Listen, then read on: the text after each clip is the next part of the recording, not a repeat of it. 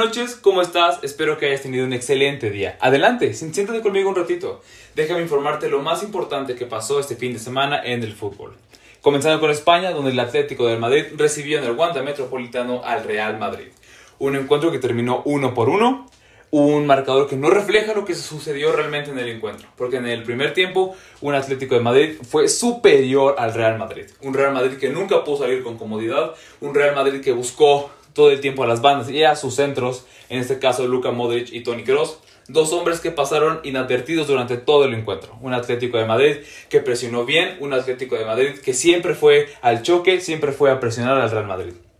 De hecho, en el, primer, en el primer tiempo cae el primer gol a favor del Atlético de Madrid, marcado por Luis Suárez, en una jugada donde el Real Madrid intenta ir a presionar, pero hay, un pase que viene desde, desde la defensa hacia el medio campo. Sale Nacho a intentar cortar, pero Marcos Llorente es más rápido que él. Se logra, logra, logra esquivarlo, se lo quita. Le pone un pase, eh, un pase filtrado a Luis Suárez y este define de una manera espectacular un 1 a 0 que dejó el primer tiempo, demostrando que el Atlético de Madrid era superior. El Atlético pudo liquidar el encuentro en este primer tiempo, lo pudo haber fácilmente ido al descanso un 2-0, un 3-0. Pero no pudo porque se encontró con un muy buen Thibaut Courtois. Un Thibaut Courtois que paró todo. Después en el segundo tiempo, un Real Madrid que ya salió a presionar, pero le costó. Fue a partir del minuto 70, donde el Real Madrid ya se vio más suelto, ya se vio ligeramente con más ganas de ir hacia el frente. Ya pudo encontrar a Toni Kroos. Luka Modric casi no apareció en este encuentro. Casi no apareció porque el Atlético de Madrid hizo un excelente trabajo marcando a todo el mediocampo del Real Madrid, incluso en el segundo tiempo. Y eso se vio muy reflejado porque las oportunidades que creaba, el Real Madrid, todo venían de Toni Kroos y sobre las bandas en el segundo tiempo el Real Madrid estaba encima del, Atlético y el Atlético jugó como le gusta el Cholo. A contragolpes, a, a latigazos. Y de hecho, uh, en, el, segundo tiempo, de inicios, tuvieron unos 3, 4 oportunidades donde pudieron haberlo liquidado por completo el Atlético. Pero no lo hicieron porque otra vez Thibaut Courtois estaba ahí. ¿Y qué sucede cuando no liquidas al Real Madrid? Bueno, este en una jugada espectacular de Karim Benzema logra hacer el 1 por 1 y deja, y deja el encuentro un 1 por 1. En el partido hubo una polémica porque hay un tiro de esquina a favor del Real Madrid. El defensa Rodrigo, de, bueno, el defensa brasileño Rodrigo del Atlético de Madrid, salta, pero a la hora de que va saltando, uno, un, bueno, un momento natural es que los brazos tienen que bajar.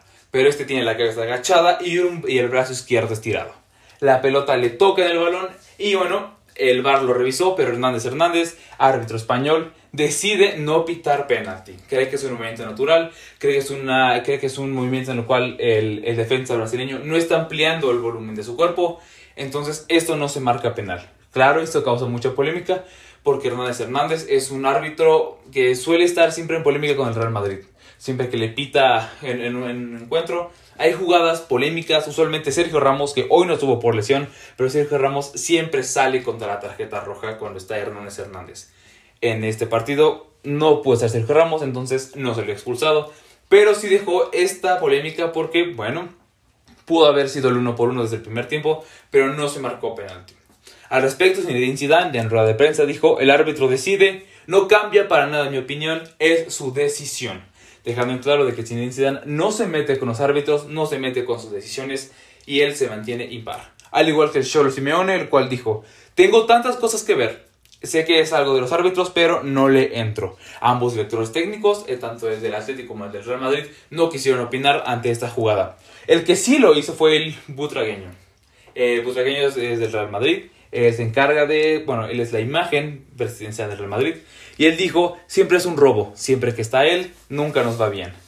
Esto, bueno, eso genera mucha polémica porque como se dijo Hernández Hernández, a quien hacía referencia a Butragueño, es un árbitro que ha, recibido muchas críticas, de hecho mucha prensa en España le han estado diciendo que ese encuentro, él fue el protagonista y no los jugadores. Entonces, hay palos para Hernández Hernández, que hay que ver cómo, bueno, si lo van a castigar, si no lo van a castigar.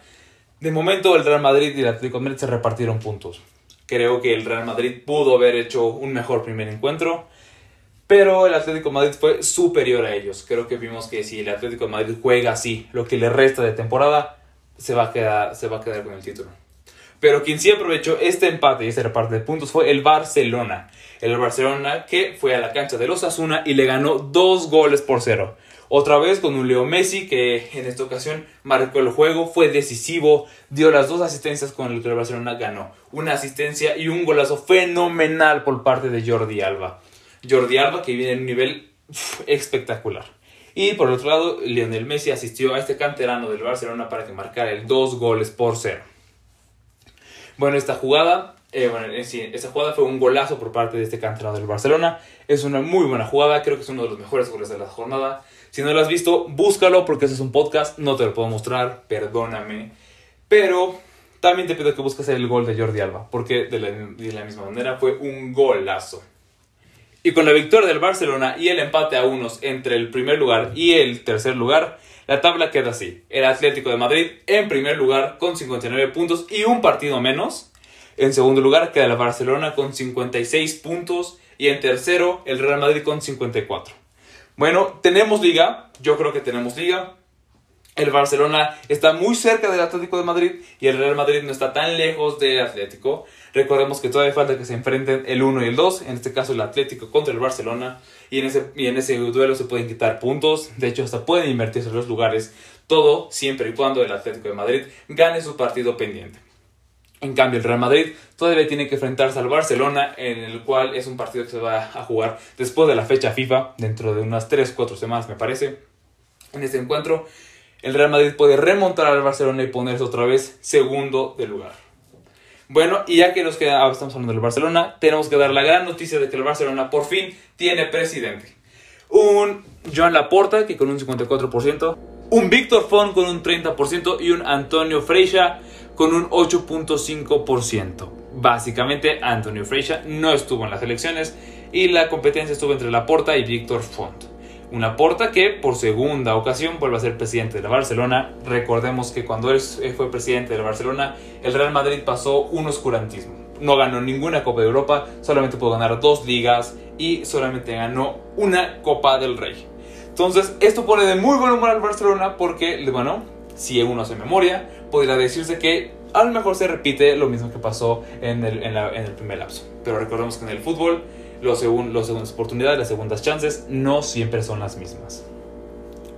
Entonces, a ver, tenemos presidente y tenemos liga. Esa es la gran sorpresa por parte de España. Pero ahora vámonos a Italia, donde la Juventus le ganó 3 goles por 1 a la Lazio. Un conjunto de la, de la Lazio que en el primer tiempo fue mejor que la Juventus, estuvo más atento y de hecho el primer gol con el que la Lazio se va arriba un gol por cero, viene por parte de un error de la defensa de la Juventus. ¿Por qué? Porque viene un pase hacia atrás por parte de, Juan Guillermo Cuadrado. Y rápidamente el jugador de la Lazio, que era Correa, se lo roba, encara hacia portería y le rompe la cintura a Chesney. Un muy buen gol, con el cual la Lazio gana y bueno, iba ganando 1 por 0. Después ya en, en, este primer tiempo, fue el mismo Adrian Rabiot el que puso un zapatazo igual, otro golazo al, ángulo, al ángulo derecho, me parece, del portero de la Lazio. Y con eso se van uno por uno al descanso. Después del segundo tiempo ingresa este Álvaro Morata al encuentro y pone un, bueno, cobra un penal, lo cobra bien y luego hace otro gol para que la Juventus haya ganado tres goles por uno a la Lazio. Una Juventus que, bueno, se motiva, agarra su aire de motivación para el encuentro que se viene el día de mañana. Pero ahorita hablo de eso, dame un segundo por favor. Y es que en Inglaterra se vivió un derby, el derby de Manchester, donde el Manchester City llegaba con 22 partidos consecutivos sin conocer la derrota.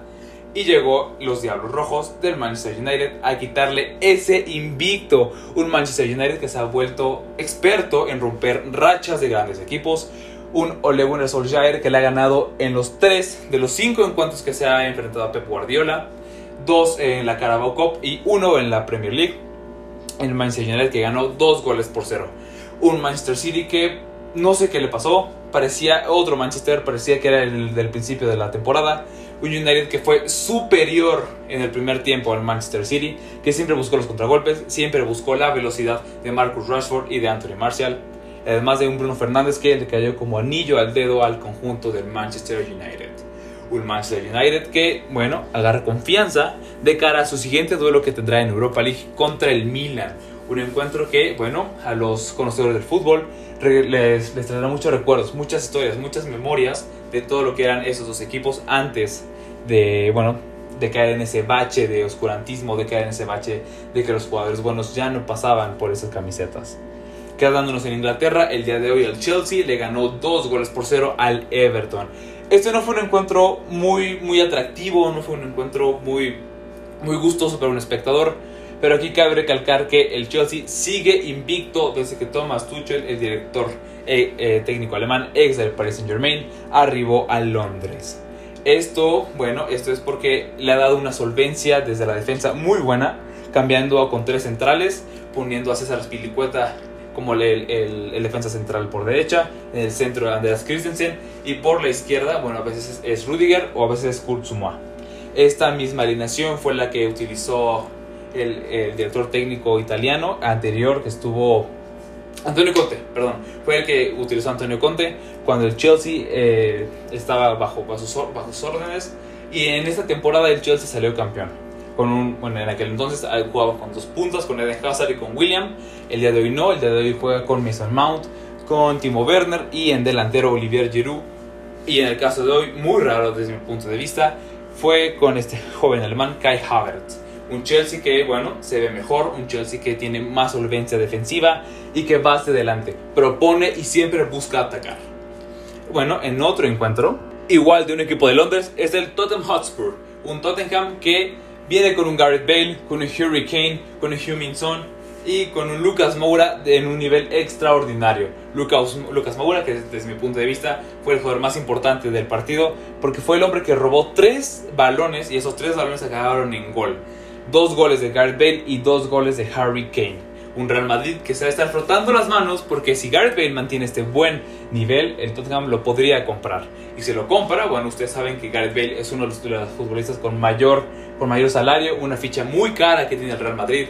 Entonces, si se desprende de él, se puede así ilusionar o se puede pensar en que vayan a traer un fichaje bomba para este mercado de verano.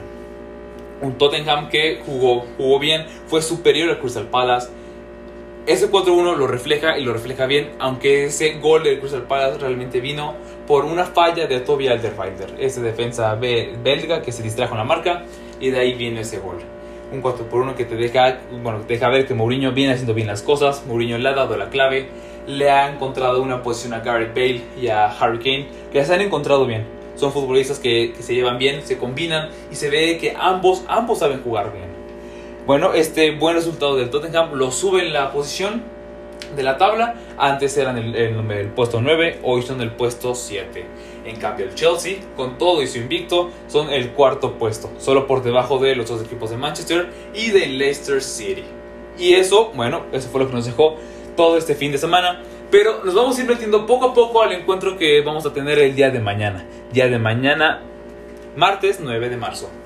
Y es que la Champions, así es, la Champions League está de vuelta. El mejor torneo continental que pueda haber en el mundo está de vuelta. Y tenemos a Señor Champions, Mr. Champions Cristiano Ronaldo, enfrentándose al Porto, Porto de Portugal.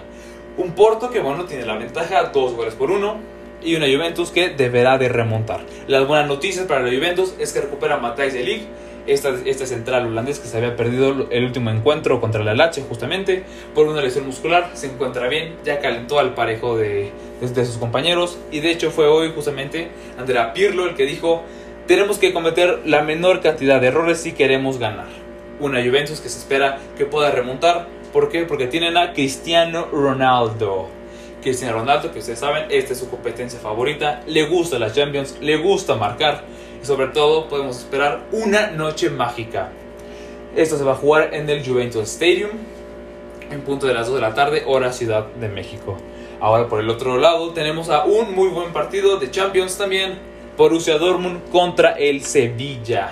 Un Borussia Dortmund que en la ida se vio muy superior al, al Sevilla, le ganó 3-2 en la ida. Un Sevilla que tiene que ganar por lo menos 2 goles a 0 si quiere avanzar a la siguiente ronda. Pero eso, bueno, lo tendremos que ver. Porque un Borussia Dortmund que todavía no se sabe si Erling Haaland va a poder jugar o no.